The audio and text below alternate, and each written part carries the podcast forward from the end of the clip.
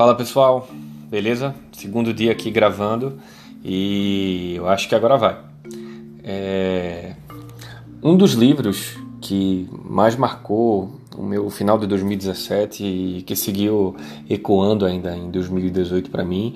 foi Sapiens, de Yuval Noah Harari. Ele é um historiador é, de Israel, se não me falha a memória, e um, um cara que passou grande parte da vida dedicado a estudar se eu não me falha a memória, também parte da história da Idade Média, mas ele começou a perceber que para se aprofundar na história da Idade Média, ele precisava ampliar o repertório sobre para frente e mais para trás ainda do que era a história de estar na Idade Média, naquele contexto ali daquela região. E esse estudo que ele fez foi levando ele a chegar em níveis ainda mais distantes, onde de repente ele começou a perceber que ele estava acumulando um repositório onde ele estava conseguindo desfrutar de conseguir contar a história da humanidade. E foi aí que meio que surgiu o conceito do livro Sapiens, uh, um livro sobre a história da espécie humana uh, cientificamente conhecida, né, como Homo sapiens, Homo sapiens sapiens, né? A gente pensa e pensa, pelo menos é o que diz a ciência. E nisso, uh, esse livro mexeu comigo em diversas esferas, desde a, a relação de como eu olhava para trás e entendia o que a gente é cidade, o que a gente é como pessoa, o que a gente é ocupando os espaços urbanos, mas mais do que isso, Sapiens me fez uh, olhar para os primeiros fatos de, das gerações humanas no para frente. Então, o livro se dedica muito fortemente a falar sobre as primeiras a vivências do pessoal que era caçador-coletor e começou a ter uma vivência de ficar num lugar e plantar é, coisas num lugar e de fato construir coisas naquele lugar, e essa relação com o território começou a evoluir. Depois ele passa a falar sobre a relação da religião e as primeiras pessoas que passaram a cultuar algo de fato e os registros que se tem sobre isso. E enfim, a gente vai avançando sobre isso e olhando hoje com os filtros e com os espectros da, da, do pensamento contemporâneo, eu sou carregado com essa, com essa coisa, né? As primeiras coisas da geração da, da humanidade. E nisso, uh, algo que fica muito destacado enquanto você está lendo o livro, ele não fala explicitamente, mas é algo que você percebe, é que os primeiros erros de uma grande transformação, de uma grande ruptura na humanidade do que a gente viveu desde o período em que o Sapiens meio que ah, aniquilou as outras espécies de hominídeos que habitavam a Terra até os dias de hoje, é que a primeira geração que lida com a ruptura no modo como a gente socializa, como a gente vive, ou nos paradigmas do que é ser em sociedade, ah, toda vez que, a gente, que acontece esse tipo de quebra, ah, quem mais é impactado com as dores, os calos, os cicatrizes e os machucados dessa ruptura são sempre a primeira geração da humanidade a estar vivendo essa mudança. Então, a transição dos caçadores-coletores para os agricultores, a primeira dor foi eles. A transição do período das grandes navegações, que ninguém sabia nada direito sobre contração mar, tecnologias entrando no meio disso, as primeiras quem mais sofreu com isso foi eles. O pessoal, as primeiras pessoas descobrindo relações com a pólvora e tudo mais, os primeiros a se ferrarem com o uso da pólvora foram de fato as pessoas que estavam descobrindo lá na primeira geração. E aí a gente vai avançando sucessivamente, olhando para o avanço das ferramentas e percebendo que a primeira geração que acessava aquela ferramenta, e quando digo acessava, é criava e decidia usar ela no seu cotidiano e adotar aquilo ali, fosse por um contexto de, de, de usabilidade em geral, por melhoria pequena de alguma maneira, mas em geral é isso. O primeiro sempre se lasca. A real é essa. E dentro disso, uh, eu comecei a pensar com uma maneira muito sensível sobre o que é ser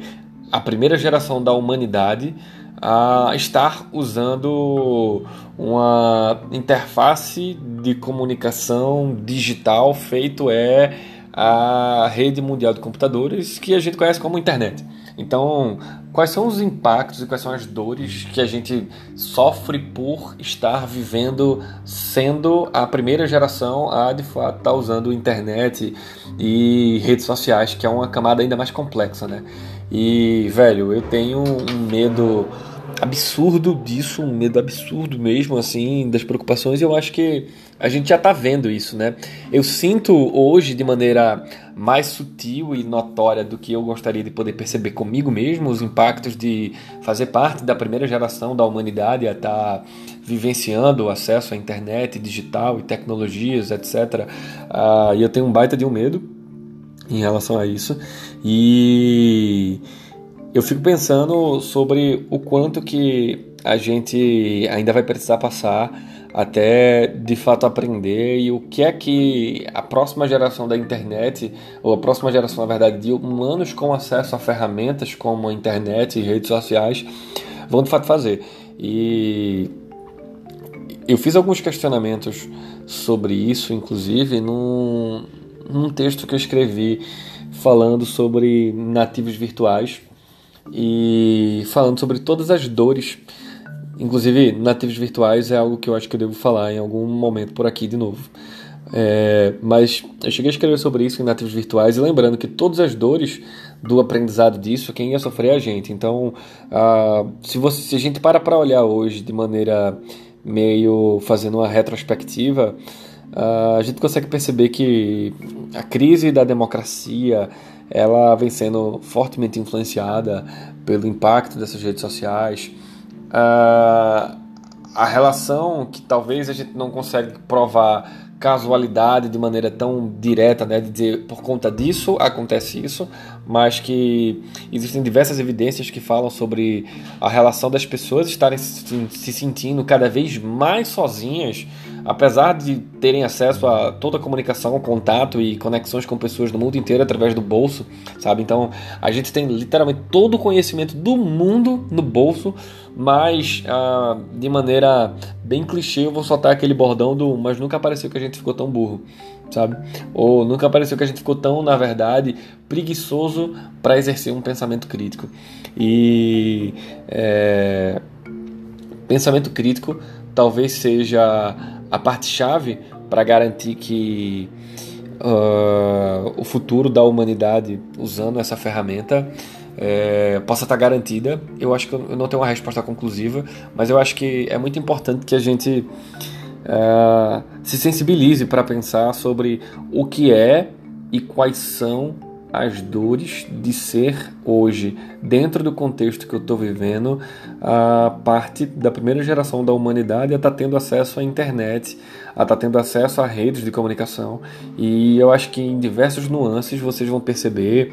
o tamanho do impacto que isso aconteceu nas esferas negativas. Ah, 2019 no Brasil, talvez até com um destaque maior, vai ser um momento muito forte para a gente ser desafiado nas nossas crenças e para a gente refletir sobre o que é positivo e negativo, mas mais do que para a gente refletir sobre o que é positivo e negativo, vai ser um momento muito forte para que a gente possa fazer o exercício de olhar cenários de desastre, cenários onde as coisas dão errado ou podem dar errado e como que a gente faz para um evitar que eles aconteçam e dois a fazer com que o impacto disso não seja sentido de maneira tão intensa. Então, é, eu acho que das poucas coisas que a gente pode fazer e de uma maneira mais sensível olhar, tanto para 2019 quanto para o fato de, de uma maneira global, nós sermos a primeira geração da humanidade a estar tendo acesso à internet, é a gente entender hoje cada vez mais os perigos, as dores e as coisas que estão acontecendo relacionadas a isso, para que a gente consiga é, atenuar um pouco da dor que isso vem causando. Então, por exemplo, começar a usar menos algumas, muitas redes sociais faz parte do meu plano em 2019 e eu deixo até para vocês uma dica de um livro de Jaron Lanier chamado Jaron Lanier, deixa eu botar aqui,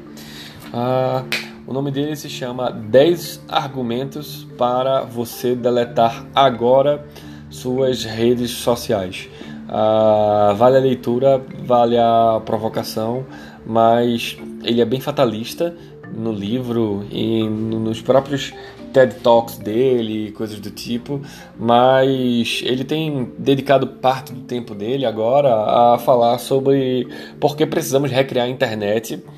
e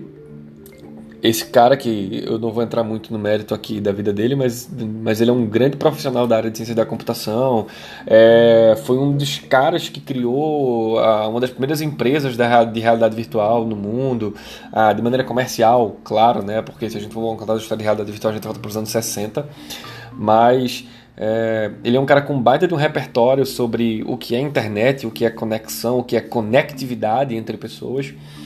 E Uh, não que eu concorde 100% com a fala dele, mas eu acho que uma pessoa que tem uma vivência tão profunda sobre isso tem provavelmente, no mínimo, uh, algumas boas coisas ao qual você queira ouvir, pelo menos o que ele tem a dizer. Então, é, é isso. Eu tenho algumas reflexões sobre as dores de ser a primeira geração da humanidade. E é isso. Como é que esse troço impacta a tua vida. Eu acho que era uma boa provocação para a gente encerrar por hoje. Valeu, até amanhã.